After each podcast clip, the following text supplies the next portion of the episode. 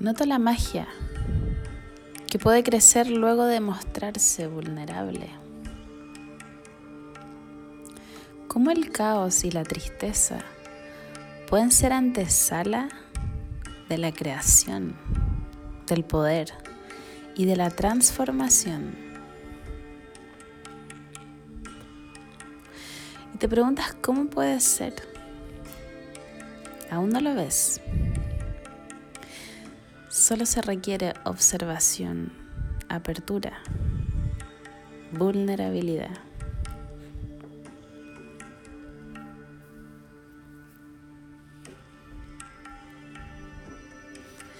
No confundas sentirte vulnerable con sentirte víctima. Ser vulnerable es abrirse como una flor, como un niño con profunda inocencia y libre de toda expectativa. La vulnerabilidad es frágil y pura. Es la apertura.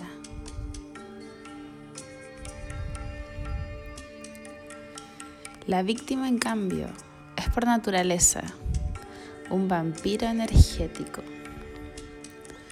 Busca drenar energía.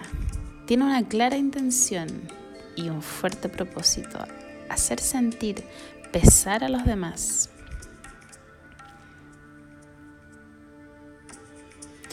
Mientras la vulnerabilidad tiene un tiempo y un ciclo, la víctima podría no tener fin, parece nunca saciar. No quiere ni intenta nada solucionar, sino más bien culpar y responsabilizar a los demás.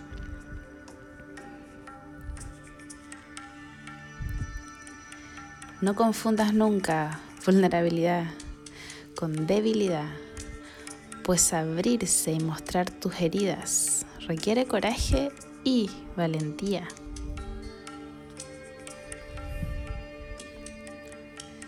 La debilidad sí va de la mano con la victimización porque esta última no busca la sanación, sino a otros responsabilizar y culpar por su pasar.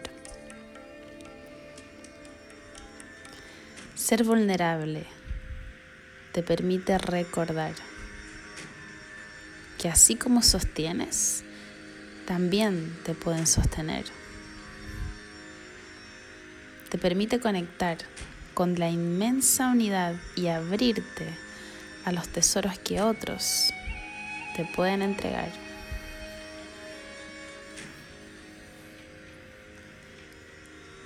¿Por qué? ¿Por qué la vulnerabilidad será tan poderosa? Pues porque genera conexión, es conexión pura e intencionada, corazón a corazón. Y eso engrandece y fortalece a los corazones fortalece la sensación de unidad. Porque ¿cómo es posible que puedas sentir lo que el otro siente sin haber pasado nunca por algo así? Y es que para mostrarse vulnerable se requiere coraje.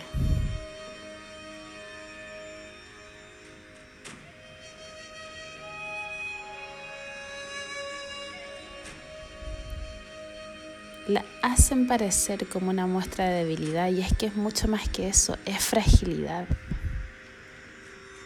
Tal como un niño, un recién nacido, es frágil, pero no débil. Acaba de pasar, acaba de pasar de un mundo a otro con solo su fuerza y poder interior. Un recién nacido es frágil, pero no débil. Una flor frágil, pero no débil. Se requiere enraizar fuerte para conectar con la vulnerabilidad que necesita para abrirse al sol, para recibir del sol. Esa flor necesita del sol y abre la conexión, abre el canal.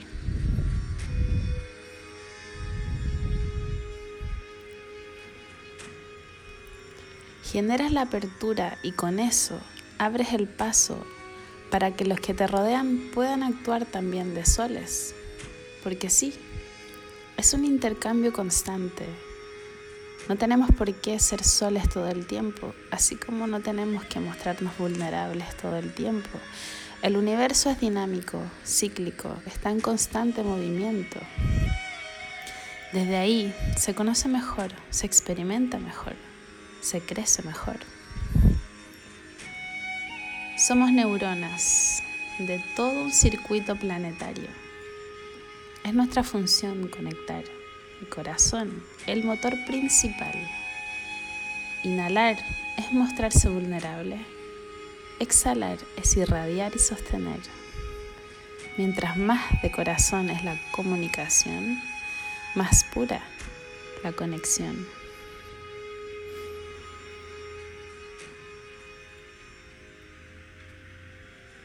Permítete ser sostenida por tu red, la que tú misma has tejido, la que tú también has sostenido.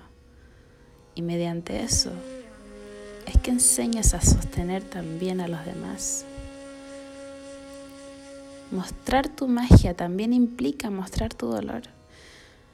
Porque no estás solo, no eres separado, eres unión, eres la totalidad, eres todo lo que te rodea también. Y si toca que duela, si toca que pese, si toca llorarlo, es por algo.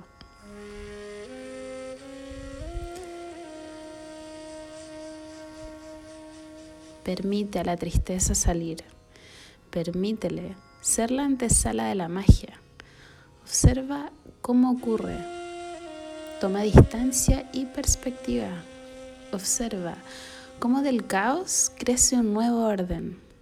Observa la danza y el perfecto equilibrio de luces y sombras, de alegría y tristeza, de apertura y contención.